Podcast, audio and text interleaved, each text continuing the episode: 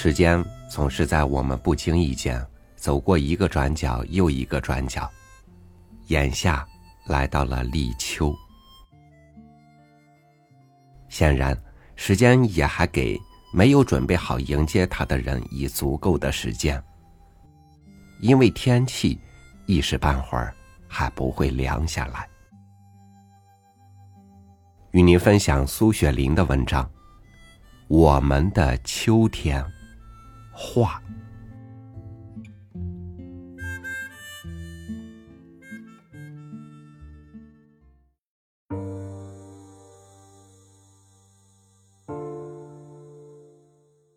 自从暑假以来，仿佛得了什么懒病，竟没法振作自己的精神。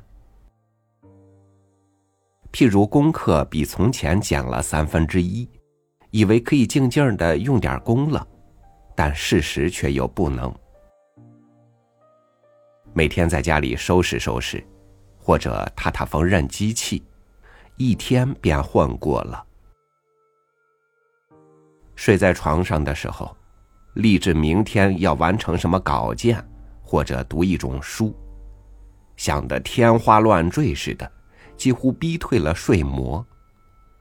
但清早起床时，又什么都烟消云散了。康屡次在我那张画稿前徘徊，说肩架很好，不将它画完似乎可惜。昨晚我在园里。看见树后的夕阳，画兴忽然勃发，赶紧到屋里找画具。呵，不成，画布蒙了两个多月的尘已经变成灰黄色，画板涂满了狼藉的颜色，笔呢，纵横抛了一地，风头给油膏凝住，一支支硬如铁柱，再也去不过来。今天不能画了，明天定要画一张。连夜来收拾，笔都浸在石油里，刮清了画板，拍去了画布的尘埃，表示我明天作画的决心。早起到学校受完了功课，午膳后到街上替康买了做衬衫的布料，归家时早有些懒洋洋的了。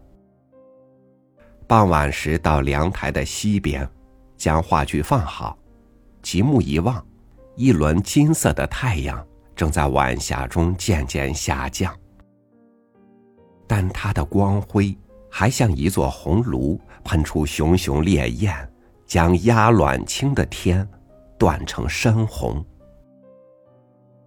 几叠褐色的厚云，似炉边堆积的铜片，一时尚未消融。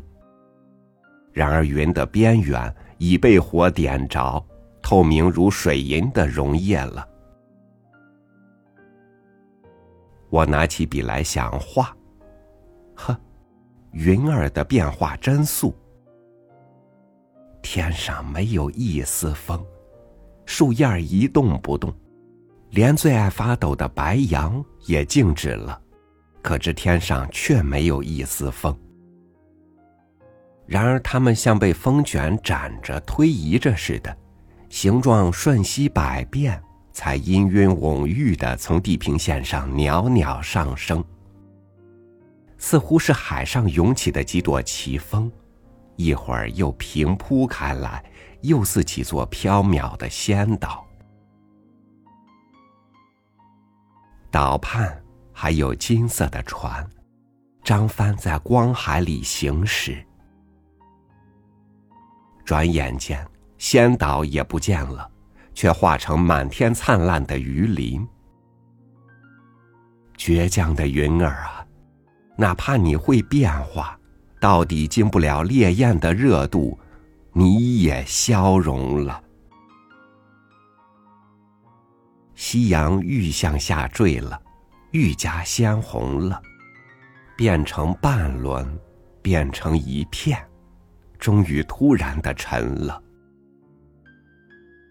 当江沉未沉之前，浅青色的雾四面合来，近处的树，远处的平芜，模糊融成一片深绿。被胭脂似的斜阳一蒸，碧中泛金，青中蕴紫，苍茫绚丽，不可描拟，真真不可描拟。我生平有爱子之癖，不过不爱深紫，爱浅子。不爱本色的紫，爱清苍中薄抹的一层紫。然而最可爱的紫，莫如映在夕阳中的初秋。而且这秋的起光变灭的太快，更叫人恋恋有有余不尽之志。荷叶上印了红光将倾泻的水珠，垂泻的蔷薇，将头枕在绿叶间的暗器。红葡萄酒中隐约浮现的青春之梦。珊瑚枕上临死美人唇边的微笑，拿来比这时的光景，都不像，都太着痕迹。我拿着笔，望着远处出神，一直到黄昏。画布上，没有着得一笔。